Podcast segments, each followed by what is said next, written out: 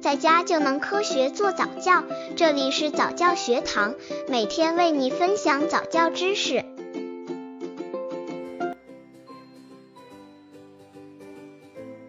如何培养宝宝的情商，让宝宝既聪明又情商高？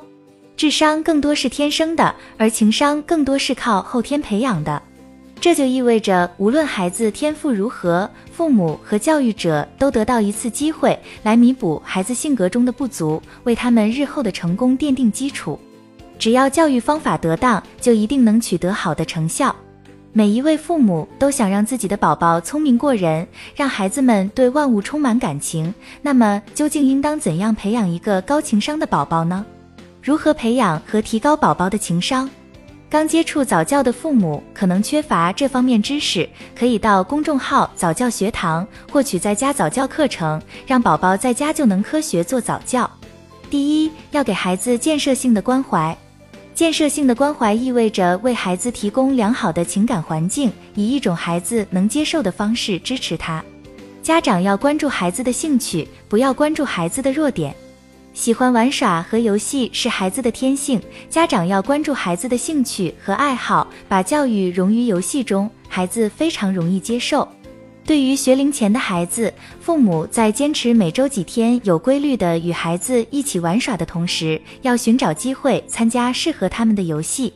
在和孩子玩耍和游戏时，不应该对孩子的兴趣、热情和接受能力做任何评价，不要提问或发布命令，更不要去控制和指导孩子。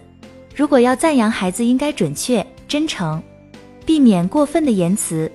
比如，当孩子在塔积木时，你只要准确地表扬他，称搭的房子真高，等等，不要夸张地说啊，你是一位伟大的工程师。父母的这种关怀可以长期影响孩子的自我形象、处理问题的方法，甚至是他们的健康。第二，积极的约束孩子，坚信没有不好的孩子，只有不好的教育方法。积极的约束是父母应该掌握对付孩子调皮捣蛋行为的办法，也是规范孩子日常行为规范的办法。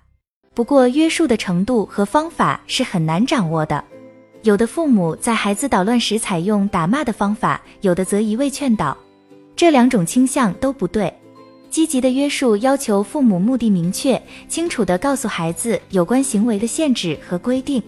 如果孩子能够遵守，表现出好的行为，则用表扬或欣赏来肯定他；如果规定和限制被违反了，则不管是否故意，应立即给予适当的惩罚，而且前后一致，说到做到。当然，惩罚的程度要适宜，方法要得当。